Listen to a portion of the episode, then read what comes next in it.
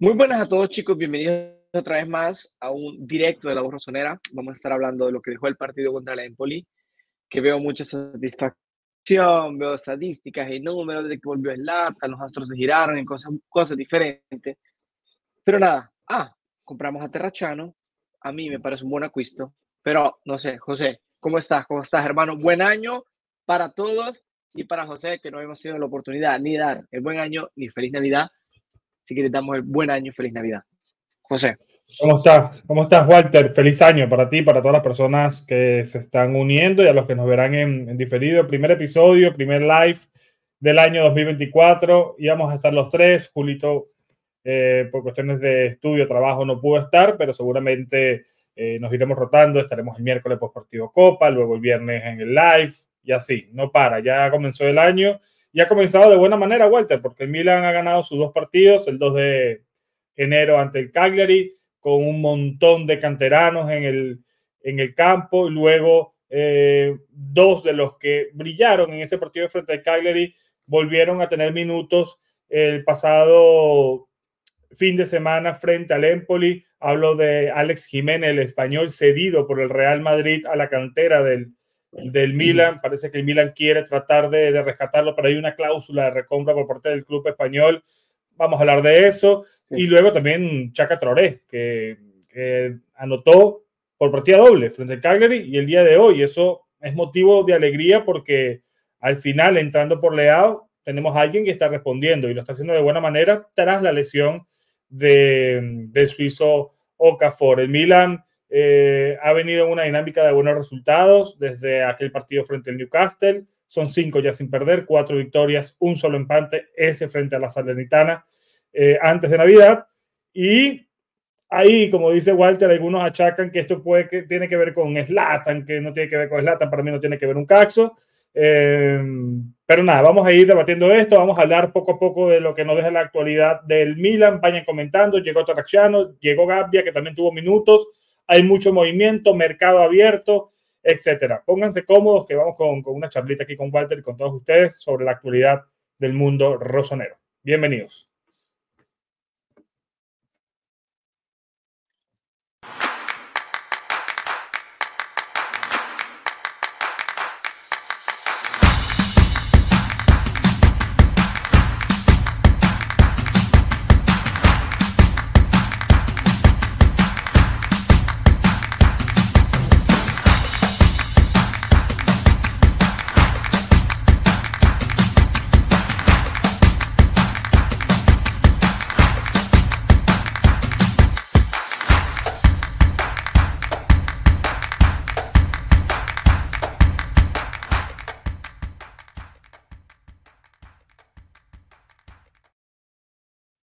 Muchachos, importante el tema de la suscripción. Suscripción, hay muchas personas que nos ven, pero no están suscritas. El 30% aproximadamente de las personas que lo ven no se suscriben y para nosotros es importante que le den ese botoncito, se suscriban y nos ayuden. Somos en este momento 7200 y algo. Esperemos llegar al 2025 con los 10000.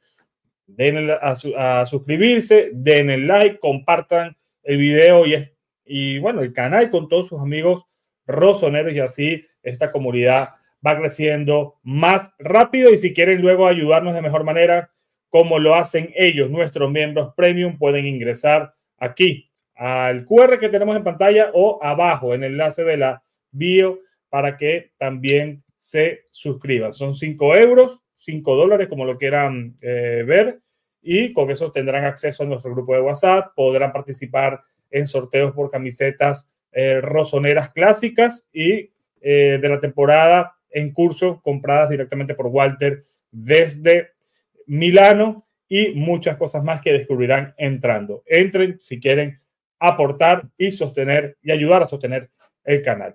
Bueno, ahora mismo somos 45 personas. Eh, muchachos, vayan comentando allí qué les ha parecido los partidos frente al Empoli y frente al Cagliari. Pero por lo pronto quiero escucharte a ti, Walter, antes de entrar a, lo que han sido estos dos compromisos eh, ganados, ¿no? Ante el Cagliari y ante el Empoli, rivales, también hay que decir los menor, ambos rondando la zona eh, de descenso en la Serie A. Em, Empoli, de hecho, ahora va último. Pero quiero escucharte sobre Terracciano. Hay muchas dudas sobre este, este fichaje. Acaba de hablar Moncada hace minutos, le acaban de preguntar sobre eh, el italiano y acaba de decir que puede jugar de interior, puede jugar como lateral, pero que la idea del Milan y del cuerpo técnico es meterlo como centrocampista. Entonces, eh, no sé si lo has visto, no sé si lo conoces, qué conoces más o menos de él y cómo ves la situación en torno también a lo que ha pasado con Krunic, que ahora el propio Pioli lo ha sacado de las papeletas con esta rueda de prensa previo partido de, frente al Empoli, en donde dijo, no cuento ya con Krunic y lo mejor es que se busque un nuevo equipo. Y ahora llega Terraxiano con un Moncada diciendo que va a jugar como centrocampista. ¿Cómo lo ves al, nuevo fichaje del Milan? A ver, yo creo que desde mm, la perspectiva de lo que se ve el, jugador de Terrachano, Terrachano yo lo había visto siempre como un centrocampista, ¿eh? tanto lo habían visto como un uh, terzino destro, o sea, el terzino de, la derecha, pero en realidad en los partidos que lo había visto, por ejemplo, con el, con el Verona, iniciaba siempre como a la, a la, a la derecha, ¿no? Un poco más adelantado lo que es el centrocampo, yo creo que este fichaje va un poco a tratar de cubrir lo que son las fases, las fases ofensivas. Es normal que no va a poder jugar en la posición donde juega Chukwueze o donde juega Pulisic. Yo creo que no es ese el objetivo del Milan. El objetivo del Milan es traer a este tipo de jugadores para poder cubrir, ¿ok? En la fase defensiva, que es donde más sufre el Milan, si vos ves, contra el Empoli, la parte que más sufre el Milan es en la parte defensiva, y el resultado es un poco engañoso, ¿eh? porque el Empoli pasó los últimos 20 minutos atacando a la puerta del Milan y hubo una que Teo la para, hubo otra que mañana logra sacar y luego en una jugada se cae el contra. Entonces, yo creo que se caen los mismos fantasmas de los partidos pasados, ¿no? Que puede ser Napoli, que puede ser Leche, que puede ser Salernitana, en la cual el Milan está dominando a nivel de resultado y luego pasa un cierto tiempo y, el Milan no logra meter cambios con la óptica de poder defender el resultado, porque yo creo que eso es lo que más le pesa al Milan, el no poder sostener el resultado a largo término. Como por ejemplo, el Milan entra, quiere meter el tercero, te relajas más.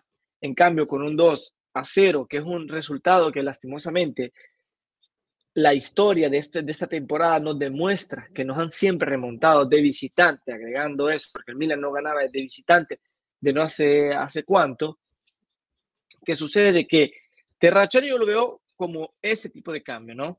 Terrachano puede ser ese tipo de jugador que te puede ayudar como el cambio de los Chick, ¿ok? Atención a lo que voy a decir. El cambio de los Chick en, en la fase ofensiva y defensiva. Te puede dar en la fase defensiva también, porque podés quitar a Pulisic y podés meter a este centrocampista que te puede dar a cubrir un poco más la zona y no sufrir tanto en la contra como está sufriendo el Milan en los últimos partidos.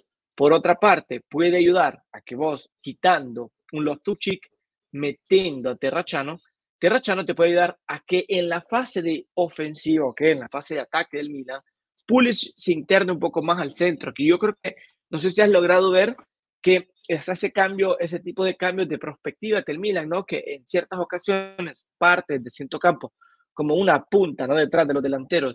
Pulisic, yo creo que en eso puede dar Terrachano a nivel defensivo, puede aportar y puede cubrir un poco más lo que son las exigencias defensivas del Milan, porque repito, él no está viniendo a hacer el cambio de Pulisic. Él lo veo más como una opción entre un eh, Calabria que ves que ahora se, que, que se lesiona em, eh, Florenzi y estamos a, que un partido selecciona uno y un partido selecciona otro, tenemos una opción más. Terrachano por, por eh, la banda derecha, como sustituyendo a Calabria, le puede dar un poco más de espacio a, que el jugador se repose un poco y metiéndolo del centrocampo.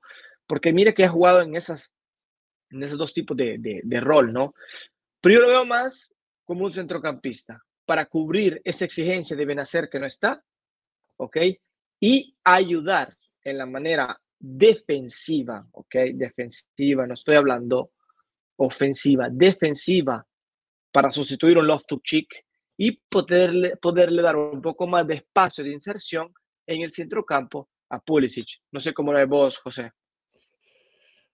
No, yo lo que he visto de Terracciano, sinceramente, son pequeños clips. Cuando Lelas ha jugado con el Milan, no le he prestado atención, no le voy a caer aquí a mentiras a nadie. Eh, pero yo creo que va a llegar eh, para ser eh, un tipo de jugador para rotar y que pueda complementarse en varias posiciones como ya hacía Krunic. Yo creo que Krunic va a abandonar el equipo. Hay otras cosas, Walter. Hay muchas personas que decían que no tiene un perfil como el que le gusta un entrenador como Antonio Conte. Se ha hecho eh, o ha estado en boga el nombre de bueno Antonio los últimos días. Eh, primero por un comentario que hizo un periodista en Sport Italia que era totalmente tomado eh, como una opinión y varios medios de comunicación y varias cuentas del Milan, incluso en español, eh, lo tomaron como información cuando era mera opinión, pero al día siguiente sí es por Italia, o sea, la misma, la misma, el mismo canal de televisión y, el mismo periodista aseguraron que el Milan tiene una intención de contratar a Conte para el próximo verano, pero también lo tiene el Napoli. Y el Milan tendría también a otros dos posibles entrenadores para suplir a Stefano Pioli en una eventual destitución del actual técnico rosonero. Eh, en todo caso, pasar de Pioli a Conte es, para mí, echar a un lado todo el mercado que se hizo ahora, en donde Pioli pidió sus elementos para jugar con un tipo de juego que no tiene nada que ver con el de, el de, el de Conte. Yo igual creo que Conte no va a llegar, yo creo que Conte va a terminar en el Napoli, ya Max Sarri está allí haciendo de las suyas, tiene un sistema parecido al de Antonio, quizás ahí de Laurenti sí pague un poco más y lo trae a... Hay bueno de Conte al Napoli, yo espero que sea así, no me gusta Conte para el Milan, mm, es un tipo que no me cae bien, que no me gusta su estilo, ya luego hay uno que dirán que dentro de lo disponible es lo más, es lo más top, ¿no? Porque ganó escudetos con la Juventus, creo que dos o tres, ganó con el Inter también uno, pero cuando ganó con la Juventus, ganó ese que nos robaron en el 2012. La liga, una liga invicta, pero con aquel fantasma gol de, de Montari anulado y todo, todo aquello, ¿no? Entonces, y no había tampoco mucha rivalidad en la liga italiana. Y luego con el Inter pasa lo mismo. Era una liga que si no ganaba el Inter, eh, estábamos todos locos. En Europa ha dejado mucho que desear. En el Chelsea ganó una liga, pero luego le fue mal, en el Tottenham lo mismo. No sé, yo creo que está sobrevaloradísimo Conte. Eh, no sé cómo lo ves tú, no sé si tú crees que tenga que ver este perfil de jugador con una posible contratación, no solamente de Conte, sino de algún otro entrenador que le guste jugar con carrileros, porque al final Terracciano es eso, un carrilero. Fíjate que yo creo que en realidad, si no nos despejamos tanto de lo que fue la lógica de Stefano Pioli, Stefano Pioli nos ha acostumbrado a tipos de jugadores así. Porque si vos ves el que aquí puede ir bien o puede ir mal, Salamaker llega como, como está llegando Terrachano en este momento. Salamaker llega a cumplir ese tipo de exigencias. El discurso que no nos acordamos, ¿no? O sea, Salamaker la gente se lo recuerda más por los partidos malos que por los partidos buenos. Entonces, yo te puedo, te puedo dar una unidad de misura o de, de medida, como se, perdón, una unidad de medida y te digo, Terrachano me recuerda a la compra de Salamaker. Un jugador polivalente, un jugador que te puede jugar en más de una posición y que te puede cubrir más de una posición. ¿Esto por qué? Esto porque si vos te pones a ver, em, el Milan tiene tantos problemas en lo que es en las lesiones. Entonces, creo que él dice, prefiero tener un jugador polivalente que si está mal uno, meto a otro. Lo veo más como una opción, eh, repito, más para la gestión de balón, que es una cosa que está sufriendo el Milan, y para cumplir el, este tipo de, de, exigencias ¿no? que tiene el Milan, que es decir, si no tengo un jugador en esa posición, me otro. El problema es que todo eso se vuelve un romántico, no se vuelve un romance, como se dice en los libros, ¿no? Se vuelve un romance porque le da fuerza a lo que podría ser la expectativa de lo que puede ser Antonio Conte. Antonio Conte yo sí lo quisiera, José, porque Antonio Conte, a diferencia de tantos técnicos, da fuerza en lo que es la Serie A. Y oí bien lo que yo te quiero decir y, quiero que me acompañes con, con mi interpretación. El Milan para ganar títulos necesita o sea, el Milan para ser campeón en Europa necesita ganar títulos. Y para ganar títulos, o sea, ganando títulos, tener dinero y teniendo dinero, puedes tener un poco más de entrada para poder no solo completar el estadio, sino que también para poder comprar jugadores. Entonces, es duda que renuncies menos a jugadores, porque a la gente se les está olvidando que desde mi perspectiva, el año que viene, un jugador entre Meñán, entre Leao y entre, entre Teo, desde mi perspectiva se va a ir de Milan. Porque el Milan necesita, si quiere volver a hacer una campaña como la que hizo este año, va a tener que sacrificar a uno. Y esta era la mentalidad con la que los gringos llegaron. Y esta cosa no es que ha cambiado. ¿ok? El problema es que no estamos viviendo la temporada en lo que va, pero desde mi perspectiva esto no ha cambiado. Antonio Conte puede ayudar a que, digamos, evitar este tipo de cosas.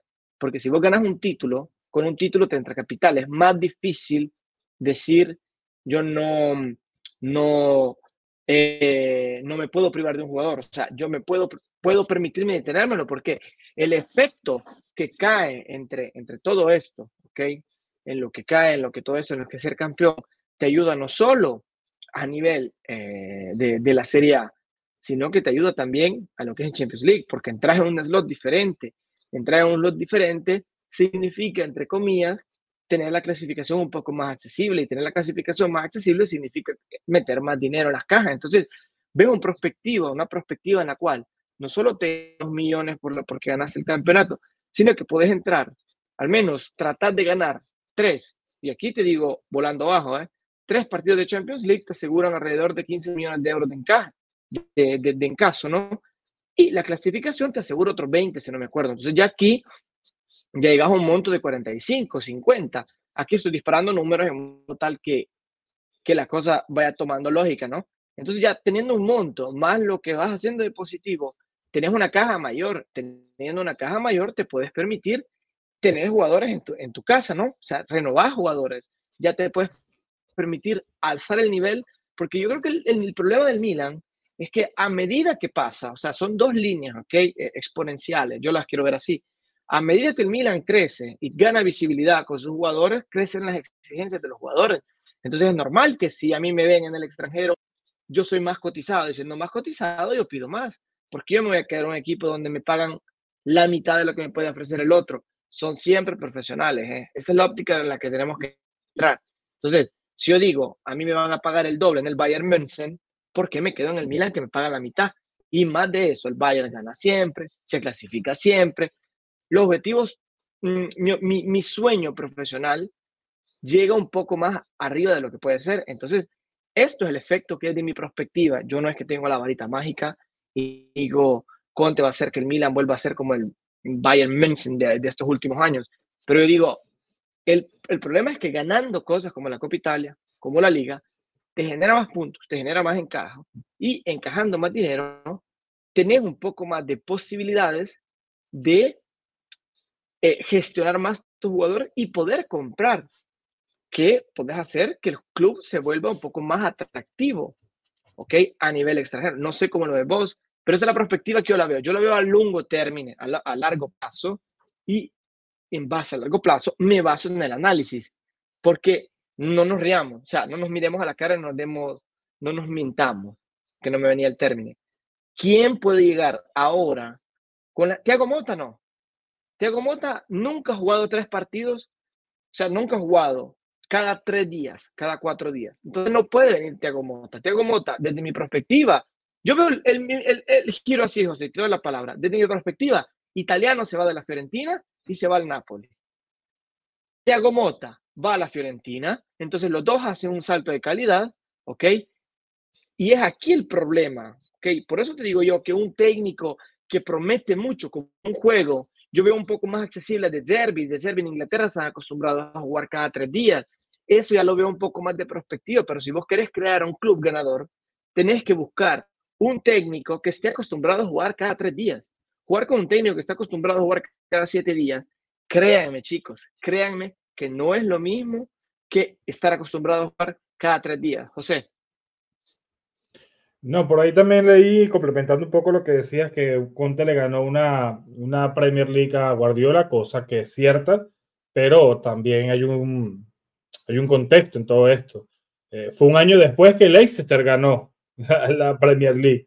Eh, Guardiola acababa de llegar al City, un City que acababa de salir de Pellegrini, que tuvo una temporada anterior bastante complicada y era un, un año en donde el City y Guardiola se estaban, digamos, amoldando. Y algo así va a pasar con Conte si al final llega el Milan. Va a ser una primera temporada donde va a tener que amoldar lo que tenga, lo que llegue, el sistema, todo. Eh, no creo que con Conte a la primera de cambio el Milan vaya a ganar algo. Al menos que el Inter lo haga muy mal, al menos que el Allegri Ball eh, se pinche, lo veo complicado. Eh, porque yo creo que para este año y para el que viene, yo creo que va a haber una lucha de tres solamente en Italia. Y ojo, que si la Juventus se clasifica a la, próxima Champions, que parece que va a ser así, y el Milan hace las cosas bien, el Inter puede ganar el 20 y el 21, y si el Milan no se pone las pilas, quedarse atrás. Y, lo digo porque hay, algo, mi percepción de esta temporada en Italia me hace ver de que no es el mismo nivel del año pasado ni del año antepasado en la Serie A. Eh, que un Milan como este, tan irregular, este tercero, consolidado, a seis puntos del cuarto, del quinto, perdón, que es la línea que marca la Champions normalmente, pero si vamos ahora a cómo están las cosas en Europa y con el coeficiente, donde, donde menos mal las cosas han salido bien en Europa, si hoy acaba la liga, el quinto va a Champions. Entonces estamos aún más consolidados con respecto al sexto lugar. Y cuarto y quinto son Boloña y Fiorentina, que uno presume que van a caer. Entonces, más atrás están Atalanta, Roma, Lazio y el Napoli, que está noveno. Y ahí es donde tenemos que ver nosotros. Y nosotros le hemos sacado mucha ventaja a ellos, a esos cuatro equipos. Entonces, uno trata de analizar y dice: nosotros estamos mal, pero ellos también. La Juve, como tú mencionaste desde verano, iba a tener solamente un enfoque y así está sacando adelante los partidos. Ayer ganando a, a, eh, la Salernitana, remontando un partido porque tenían a un hombre más. El Inter hace lo propio también con, con el Verona, ha bajado un poco el nivel el, el, cuadro de Marota, por ahí está el, de, cuadro de Marota, el cuadro de, de Inzaghi, comandado por Marota, que dio unas declaraciones diciendo que, que al final la polémica siempre está en el fútbol, por ahí están diciendo que habláramos de eso. Ya está, también a nosotros nos han beneficiado muchas veces. Más que el Inter, no. De hecho, hay una tabla, que no sé si tú la viste, Walter, donde hablan de expulsiones y, y amonestaciones. Sí, de amonestaciones. Y el Inter está totalmente limpio y nosotros estamos jodidísimos en esa tabla. Y lo sufrimos, y lo sufrimos de hecho frente a la Juventus, donde si no es por la posición de Chao, esa gente no nos gana, porque yo sigo sosteniendo que, más que la Juventus está allí por los errores también propios del Milan, partidos contra el Udinese que se pierden de local, partidos eh, frente al colero en ese momento contra la Salernitana que no se gana, se me va algún otro, pero han habido detalles en donde el Milan ha, ha pecado y ha pecado mal. Pero yo creo que la Serie este año no está en un buen nivel y por eso el Milan está tan consolidado en ese tercer lugar. Y ahí es donde va la pregunta. Primero, dos preguntas. ¿Conte sí o conte no? En el chat. Pongan allí para, para leerlos y los que estén en diferido también. ¿Conte sí o conte no? ¿Y por qué? ¿Y por qué? En los que estén en vivo voy a tratar de leer a uno o dos. Y la segunda pregunta que yo tengo, ¿el Milan ha mejorado? ¿Ha tenido suerte por el calendario? ¿Es el tema de Slatan relevante en todo esto? Un Slatan que está en Miami, acaba de llegar, ha estado presente en dos partidos. también hay un contexto. Acabamos de jugar frente al Cagliari, sí. El Milan rotó, sí, jugaron muchos canteranos, pero Cagliari y el Empoli son equipos muy malos, muy, muy limitados. Y, se ha visto reflejado en el campo de juego. El tema Giroud, por ejemplo, también. Muchos ahora lo alaban de más a, Oliviero, pero fue un gol de penal. Un gol de penal. Sí, tiene 10 goles, tiene varias asistencias, ha participado directamente en muchos goles, pero no nos dejemos engañar tampoco. O sea, hay que traer un 9 pesos para la temporada eh, de arriba. Entonces, Walter, en estos últimos partidos, vamos a, a, poner estos últimos dos, que son lo que no hemos analizado nosotros acá en la voz eh, rosonera has visto mejorar el Milan? ¿Qué has visto tú por parte de Pioli que no hayas visto antes? Ahora le está dando oportunidad a Jiménez. ¿Por qué no se la dio antes? ¿Por qué no le dio la oportunidad a Jiménez cuando se necesitaba un lateral izquierdo? Porque ahora, ahora Bartesagui dice que puede ser moneda de cambio para alguna otra compra, tomando en cuenta que Jiménez se puede quedar en el Milan porque ha gustado mucho. El miniteo, le dicen por, ahí en Italia ya al español. ¿Qué te ha gustado del Milan en estos partidos frente al Empoli y frente al Cagliari que no hayas visto antes? ¿Crees que se ha cambiado algo en este último mes? Eh, vaya, mm, antes que nada quería agradecerle a Joel Morales, que dice aquí que mitad de tres años y se le pegan las palabras, pero díganle que prospectiva no existe en español, con todo respeto. Hermano, si me haces la crítica, para mí no es un problema. Si entendés lo que quiero decir, escribir cuál sería el término justo que tendría que utilizar y perfecto. Aquí ya la gente está acostumbrada a que yo hablo mal y si no, preguntaré a mi mamá que cada día que me ve me quiere desheredar porque dice que no me entiende. Pero volviendo a lo que estabas hablando, ¿sabes qué pasa, José? Que yo, yo, siempre lo dije a inicio del campeonato, dije que el calendario había sido un problema plateal. No es lo mismo jugar entre semana con la Juventus, jugar con el PSG y luego jugar contra el Napoli, cazzo. Es una cosa que es increíble. O sea, el calendario, quieras o no, te penalizó. Y si no dejaste punto en los primeros matches, dejas después. Y yo en esto le doy un poco la razón, le doy un poco la, mm, lo excuso a Stefano Pioli, ¿ok? Que, que haya tenido este tipo de problemas. Porque el calendario era pesado, la gente se lo olvida, pero jugar con el BVB, jugar con el PSG, jugar con el Newcastle, jugar con el Napoli, jugar con el Inter, jugar con la Juventus, jugar con la Roma. El Milan jugó con todos los big en 10 jornadas. Con fecha FIFA, Walter, fecha FIFA intercalada cada cada tres, cuatro semanas también, que, que conllevó a muchas lesiones también. Exacto, entonces, ¿qué sucede? Que es normal que el Milan haya dejado puntos en manera superficial, porque si lo ves en el, en el complexivo de la situación de la ecuación, se, se, jugó con el Napoli, se jugó con el Inter, se jugó con la Juve, se jugó con la Roma, se jugó con la Lazio. Entonces, no es que el Milan no haya jugado partidos importantes, el Milan lo jugó, tanto es verdad que en las primeras 10 jornadas el único equipo que le había ganado al Boloña había sido el Milan.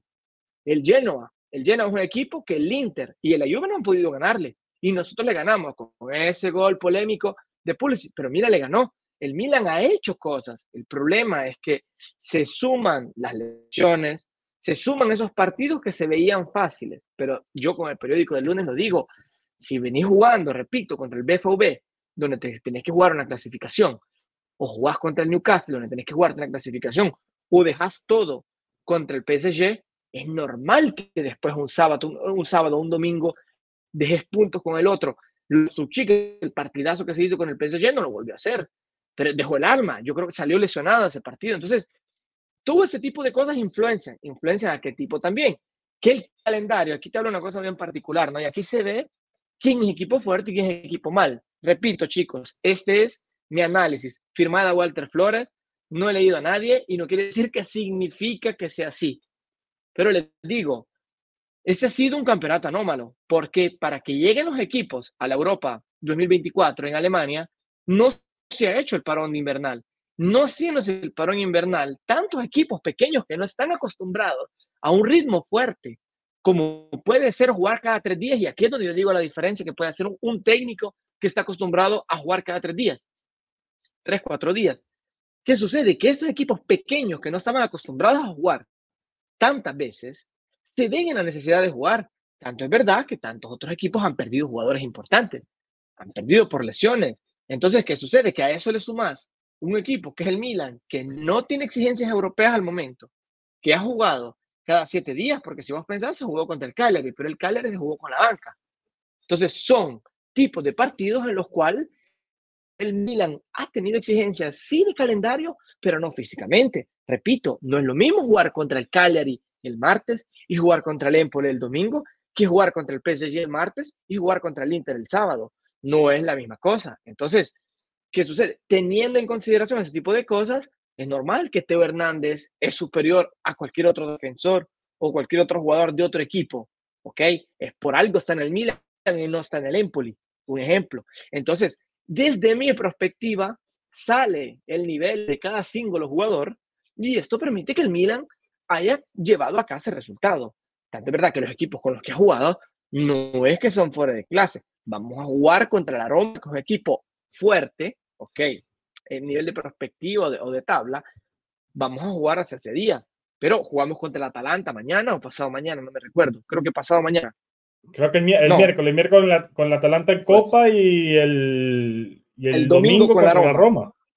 Sí, ya sube un poco más el nivel. Entonces, Exacto, su nivel de exigencia ahí. ahí. Entonces yo te digo, ah, ok, aquí hay un poco más para analizar. Me hablaste de lo que son los jóvenes. Los jóvenes, desde mi perspectiva, es muy fácil, ¿ok? De, de, de decir. Estefano Pio le mete a los jóvenes porque tiene exigencia. Esta es la verdad. O sea, nunca los ha metido hace tres años y hoy los mete porque hay exigencia.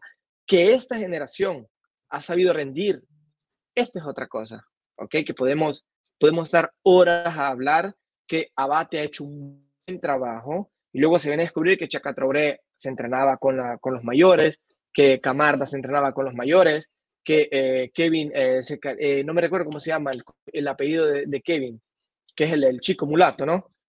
que es con la Z. Sí, sí, sí, sí, sí. Zambia, algo así, el que, lo sepa, que yo, él no, no, él no debutó todavía. No, pero él estuvo en Italia. Ceroli. ¿Cómo no?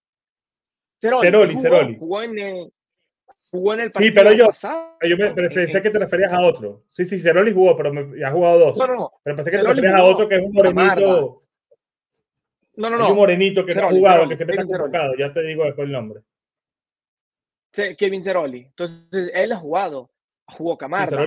Jugó en este Bartesagui, ha jugado un poco más. Y ahora que se está metiendo Alex Jiménez desde el último partido contra el Cagliari. Entonces, en sala dicen aquí, en sala, que es el otro que vos Ese, ese es el que yo digo. ese no ha jugado, pero, pero se está entrenando con, con el equipo y ha estado convocado. Pero, pero aquí te digo, aquí está la mano mágica de, de, de Abate, que está haciendo un buen trabajo con la primavera, y esos chicos han entrado con ganas, porque se ve la confianza con la que entran los chicos, como que fueran el cambio, eh, el cambio predilecto de cada jugador, ¿no? Entran como si tuvieran años en la Serie A y qué bien por el Milan, ¿ok? Porque eso te hace ver que, ojo, eh, tenemos problemas. Eh, se fue Benacer, se fue Chukwueze, entonces necesitas cambios. Repito, los cambios o los, eh, los canteranos que han entrado en esos partidos, le doy mérito a Pioli que los ha metido, pero es difícil dar una valoración diferente a la que veo yo, sino la necesidad de personal. Entonces yo digo, si estuvieran todos, si estuviera Povega, si estuviera eh, si estuviera Calulu, que pues, son jugadores que juegan en Milan, eh, los hubiera metido igual. Hubiera encontrado espacio Adli. No lo sé, que Adli está jugando bien, ¿eh? Adli para mí, errores de, de, de falta de continuidad, pero pases tiene, cambio de juego tiene, eh, objeción a la, em, tiene una buena visión a la proyección mal canterano. Entonces, eso está haciendo la diferencia de perspectiva. No sé cómo lo vos, José. No, yo con, yo con esto tengo varias cosas. Pioli fue el primero en pedir una plantilla corta. Yo me imagino ahora uniendo cabos y, y, hablando, como bien se dice siempre con el periódico de ayer, que quizá esto estaba hablado también con Moncada, esto estaba hablado ya también con Furlani, de que habría que darle más oportunidades a los jóvenes de la, de la cantera. No sé si tenga que ver también el tema este del decreto Crechita que, que ha terminado eh, para buscarle también, salida a los jugadores, que ya yo voy con un así lo veo, Walter, y para hablar del tema, un día te voy a invitar para ese, así lo veo, para hablar de ese tema en particular, eh, que hay mucha gente pidiendo eso, que hablemos sobre por, en qué afecta el decreto de Crechita que haya ya salido de, de la vigencia en Italia. Lo vamos a dejar para un video especial, en un así lo veo, y ahí vamos a ver nuestras opiniones para no desviarnos de, de, todo esto. Pero yo también he tratado de unir cabos preparando ese video y yo digo, claro, qué casualidad que pasó esto y empiezan a jugar tantos jugadores. A lo mejor es también para buscarle eh, salida porque ahora va a ser más complicado. Em, no, va a ser más sencillo, perdón, tomando en cuenta que va a ser más complicado buscar eh, jugadores en el extranjero. Em, Exacto. Pero, al final, eh, Traoré ha respondido, ya había jugado en el Parma. Eh, Ceroli es un tipo que a mí físicamente me sorprende mucho.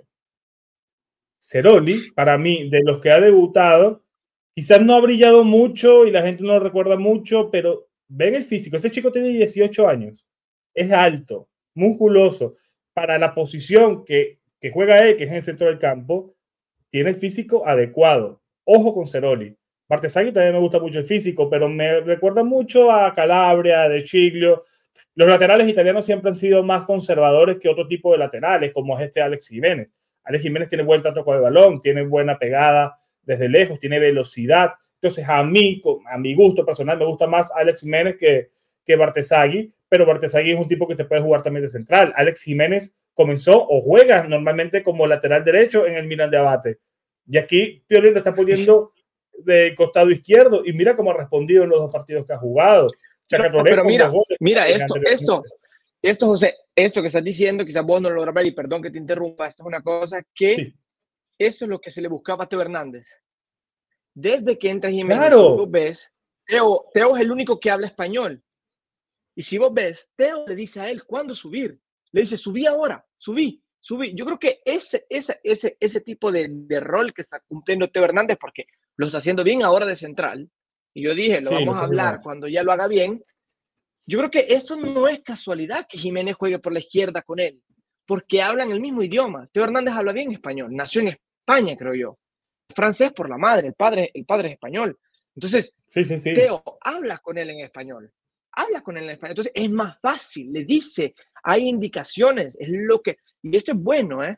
Porque le da al chico más confianza, saber que hay alguien que te habla en tu idioma y te dice, vení, regresa, metete aquí, cubrime que ahora yo subo, ahora te toca subir. Porque si vos ves, cuando sube, él cubre, y cuando él sube, te cubre. Entonces, ese tipo de cosas ayuda a que el mismo jugador tenga más confianza. Y otra cosa, José, que a mi parecer los jugadores están más unidos como jugadores.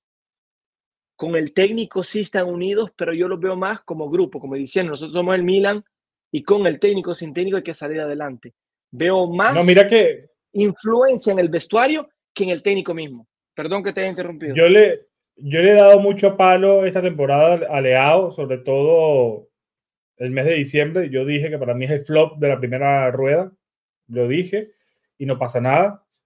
Eh, hemos criticado también mucho a Teo, diciendo que quizá ha tenido la temporada más discreta, porque no ha atacado tanto, pero ahora, mira, está mostrando eh, cualidades defensivas cuando su mayor falencia era la defensa. Y está jugando ahora como central. También es cierto que como pasó contra el Frosinone, decíamos que no era un rival de categoría, lo mismo pasa contra Cagliari y contra el Empoli. No sé si se atreva ahora eh, Pioli a darle la oportunidad frente al Atalanta, frente a la Roma, ponerlo allí. Que lo hizo y perdimos Claro, no, lo hizo, exacto, cuando perdimos contra el Atalanta, pero yo no creo que lo vaya a repetir porque primero ante esos equipos necesitamos más desbordes y más eh, ideas para el ataque y Teo Hernández allí como central, al menos que te lance una como del Cagliari, pierde, ¿no? Esa chispa, esa capacidad para irse al frente que le hace daño al rival. Entonces yo lo pondría como lateral izquierdo. Ya está Kiar, consolidándose poco a poco. Ya jugó, ya está jugando eh, más constante. Ya está Gabia, tuvo sus minutos.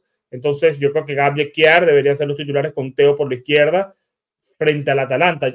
O ponerlo a Alex Jiménez frente al Atalanta y guardarse a Teo y darle un poco de descanso pensando que este partido frente a la Roma. Pero la Copa Italia también ahora se hace más importante. Estamos y lo voy a poner con 300 mil comillas al lado, estamos en el lado sencillo del cuadro, tomando en cuenta que del otro está en Roma y está Juventus. Nosotros quedamos del lado de la Atalanta, Bologna y Fiorentina, creo. Que ojo, Bologna y Fiorentina están haciendo una buena temporada, son cuarto y quinto. Por eso digo entre 800 mil eh, comillas, pero el Milan puede ganar al Atalanta. Yo creo que lo que ocurrió en ese 3 a 2, Pioli tiene que tratar de resolverlo. Ahora el partido es en San Siro va a ser lindo el encuentro el miércoles. Va a ser lindo ese Milan, ese Milan Atalanta. Y luego frente a la Roma, siempre son partidos cerrados, siempre son partidos bonitos que el Milan domina, pero le cuesta un poco allá en el Olímpico frente a la Roma. Recuerdo ese último que el Milan empató el último minuto. Creo que los últimos encuentros han quedado empatados. Recuerdo uno que se le ganó también con algún tiro libre de Slatan. Vienen partidos difíciles, pero creo que abrir ¿no? el espectro de canteranos y que esto, como tú bien mencionas, brillen también, porque al final quizás puedes ponerlos y no brillar.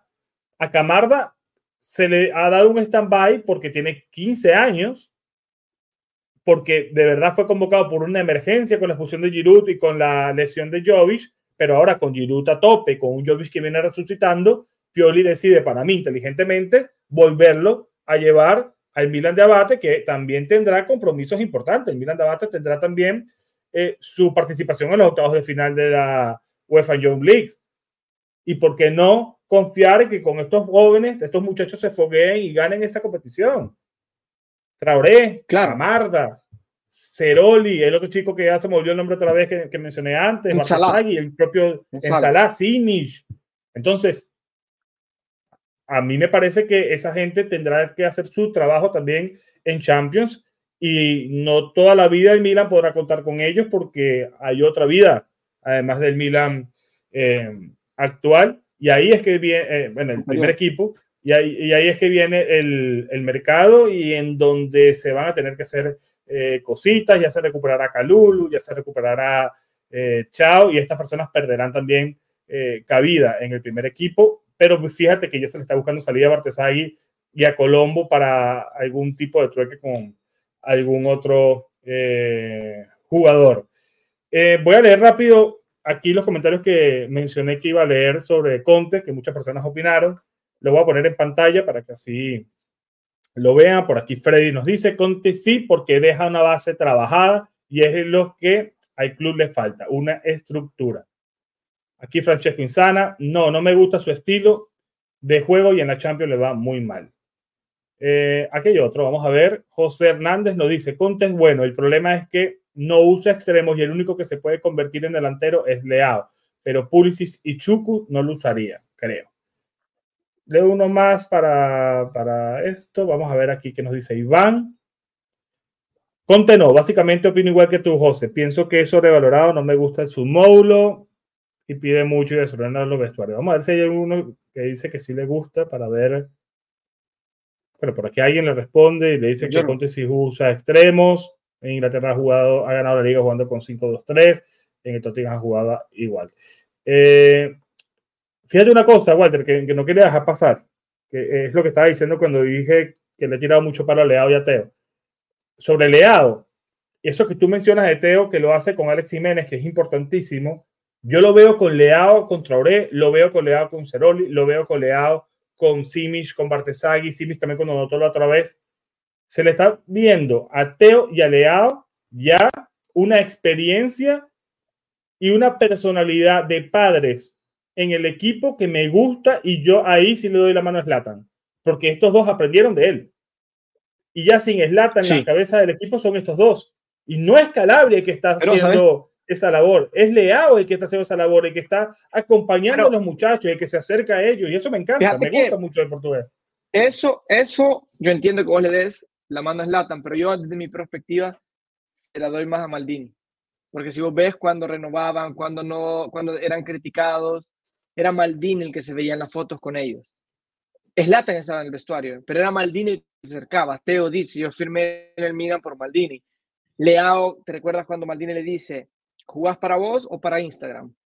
Entonces, todo, yo creo que ese tipo de cosas de acompañamiento, yo creo que son un poco el legado de lo que pudo haber dejado. No digo que no hay influencia de Zlatan, pero me gusta creer que hay influencia de Maldini, porque ese acompañamiento, ese tipo de unión que está haciendo Leao con, eh, con Teo, con los nuevos jugadores, lo veo más de una perspectiva de Maldini. Al menos me gusta creer así. Mi perspectiva. ¿eh? Fíjate lo que dice Pablo, ¿no? Me encanta cuando Leao va a celebrar con sus hermanos pequeños. A mí me encanta también esa, esa, esas imágenes. Mira lo que te dicen aquí cuando consigue la entrevista con, con Adli. Qué grande Adli, qué grande Adli. Súper disponible. Súper disponible. Su, salud. Jugó muy bien, jugó muy bien ese partido frente al equipo de, de, del Empoli. Walter, quiero un último tema para cerrar. Eh, aquí tengo una pregunta que nos está dejando un, un chico, pero lo voy a dejar de último. pero quiero hablar de Krunic. Eh, yo tengo una opinión bastante clara sobre este tema. Yo creo que tú, Julio, mi persona, Giro, muchos eh, personajes en, en, las redes sociales mencionamos que no entendíamos cómo Pioli se iba a jugar la temporada con Krunic como 5. Él había una oferta de 4 millones de Fenerbahce. Los rumores dicen que fue Pioli que dijo que no quería dejarlo ir habían también especulaciones con que si se dejaba ir a Krunic, el no estaba dispuesto a invertir en otros cinco, tomando en cuenta que Benacer volvería. Y pasa lo que pasa. Al final, yo creo que hay culpa de ambas partes. pero quien expuso al jugador fue Pioli. Yo puse esto en, en X y, muchos no estaban de acuerdo, muchos le echaban la culpa a Krunic, diciendo que es un jugador normalito, normalito es. eso no es mentira. No tiene puesto en este equipo porque la posición de Krunic es una posición bastante eh, complicada, pero es un jugador que te funciona y siempre te ha funcionado para rotar en el equipo, no para ser un titular indiscutible como pretendía ser Pioli de forma errónea desde mi punto de vista. Y eso fue lo que se vio. Al final lo expuso, no funcionó de cinco. Le quitó espacio a Adli, que sí lo ha hecho bien ahora con tiempo y con minutos, como lo hemos visto frente al Empoli, porque tiene mucha más proyección, porque tiene mucho más eh, eh, visión de juego. Tiene más talento. Tiene, más, claro, eh, tiene más técnica, pero por supuesto que sí. A Cluny lo, lo, quisieron poner como que extremo izquierdo, como 10. Sea, nunca le consiguió la posición Pioli y en una temporada tan delicada como esta, él decide ponerlo como 5 y otorgar, otorgarle toda esa responsabilidad. Y luego lo mata definitivamente en este partido frente al Newcastle poniéndolo de central. ¿Por qué en ese encuentro no puso a los canteranos? ¿Por qué? Esa es la pregunta que yo creo que alguien se la haga a Pioli. ¿Por qué, ¿Por qué ahora? Porque tú bien mencionas es que ahora hay lesiones, pero en ese momento habían lesiones. ¿Por qué ahora? ¿Por qué no lo pensó? Entonces, desde mi punto de vista, yo este creo que es muy delicado y yo creo que Pioli es el principal culpable en esta relación. Yo creo que aquí a Pioli al final le dijeron o te morís vos o se muere él. Para mí fue así. O se muere él o te morís vos. Y él decidió y vio objetivamente que Krunic no aportaba un cazzo y dejó de insistir porque en el último partido lo mete y luego entra la lesión y la primera lo justifica. ¿eh? Rade no viene de una lesión, se tiene que incorporar. La segunda lo trata de justificar, que todavía no se incorpora. Ya la tercera ya no lo metió. Y ahí fue donde te acordás de esa famosa, esa famosa plástica donde decían, se va a ir, lo están echando, que habló con la dirigencia, y luego él dijo, no, no estoy en discusión. Desde mi perspectiva le han de haber dicho, si seguís probando a Krunic y no probás a los canteranos, te puedes ir a la verga. Antes de lo debido. Pero una esa conversación fue cuando llegó Slatan o sea, yo no quiero meter el tema de Zlatan aquí porque a mí, a mí, a mí este tema de que hay mucho, he leído mucho hoy de que hay que casualidad que Milan está ganando porque llegó Zlatan, yo creo que no tiene nada que ver. Creo que el efecto Zlatan va a llegar eh, poco a poco, no es así inmediato porque cuando estábamos en enero y febrero de 2023 en, en una situación bastante lamentable, Zlatan estaba lesionado, pero era jugador. Y estaba mucho más cercano como jugador que ahora como directivo. Insisto, está en Miami hace dos semanas. Entonces, no creo que tenga que ver tan rápidamente la reacción del equipo con la presencia de Slatan. Por ahora, yo no lo veo así. Pero quizás algún tipo de conversación con Stefano Pioli para. Aunque también es, es cierto que, que Zlatan y Krunic son muy amigos, ¿no? Porque el tema de, del idioma, son jugadores muy afines. Krunic y Zlatan se la pasaban juntos. Eh, a mí también cosas que me preocupaba de Pablo Maldini era que era tan cercano con los jugadores que a la hora de meter mano dura quizás no la metía. Esa era mi mayor crítica a, a Pablo Maldini y es el miedo que tengo yo con Slatan. Pero se filtra de que quiere echarlo a Pioli, que es el que está presionando como capa para traerlo a Conte. Pasa lo que pasa con Krunic justamente cuando llega él. No vamos a saberlo. aquí sí yo estoy totalmente eh, eh, especulando. Pero han cambiado cosas en el último mes, porque ahora sí está la apertura mucho más grande a que estos canteranos eh, jueguen y se les den minutos. Y esto para mí es lo más positivo de esta temporada. Yo no recuerdo, Walter, una temporada. Yo tengo 22 temporadas ya viendo el Milan. 22. Y nunca había visto 6, 7 canteranos debutando en la misma campaña. Jamás. Y el Milan no es que es primera vez que, que, está sufriendo tantas lesiones, porque la ha sufrido desde, desde hace años. bueno, cuando llegó Pato, se puede imaginar la cantidad. Me acuerdo una temporada que hasta Maxi López tuvo que venir de urgencia en enero, el argentino, porque teníamos a todos los jugadores lesionados. Entonces, no es nuevo esto. O sea, el Milan, lamentablemente, el tema de Milan Lab ha pasado factura en los últimos 15 años, más o menos. Y sí recuerdo, por ahí me comentó un, chico en, ex que me dijo, bueno, hubo una temporada 2015, 2016 donde debutó Donnarumma, Calabria, Locatelli, Cutrone. Bueno, pero fueron cuatro. Aquí van seis, siete y, tienen también, digamos, margen para seguir creciendo, mejorar y hacerse un nombre en el fútbol como lo hicieron todos ellos. Bueno, Cutrone, se quedó en el camino, pero los otros tres, uno capitán del Milan, uno el portero mejor pagado del mundo, como es eh, Gillo Donnarumma, y otro referente en la Juventus y en la selección como Locatelli. Walter. No, es increíble todo lo que está sacando, ¿no? Todo lo que está diciendo y lo que, lo que tiene que ver con la situación. Yo repito, a mi parecer, eh, le dieron el ultimátum. Si seguís haciendo ese tipo de cosas, porque luego después de esa famosa reunión, como bien decís, se utilizan más canteranos, se ven más movimientos con Adli. Antes, te recordás que Adli regala un penal, regala un penal polémico contra la contra contra el Udinese, luego Adli come banca por dos partidos seguidos. Y luego lo volvés a ver. Desde mi perspectiva, la dirigencia escucha y actúa. Y eh, eh, a mí yo me quedé, yo lo, expresé en Twitter, pero lo digo aquí. Cuando, y con esta cierro. Cuando yo encontré a Lee, lo encontré en un lugar donde venden, venden juguetes, venden un montón de cosas, em, animes, Funko Pop y cosas así, ¿no? Yo estaba subiendo gradas y vi que bajaba. Cuando lo vi, yo le dije, así, se puso a reír, le dije, ¿podemos tomarnos una foto? Claro. Se toma la foto y yo le conté de la voz rosonera y todo, ¿no? Y me dijo, él, ah, ok, mandó el saludo y yo le dije, mira, Adli, desde mi perspectiva, tú eres buenísimo. Es el idiota del entrenador que no te quiere meter.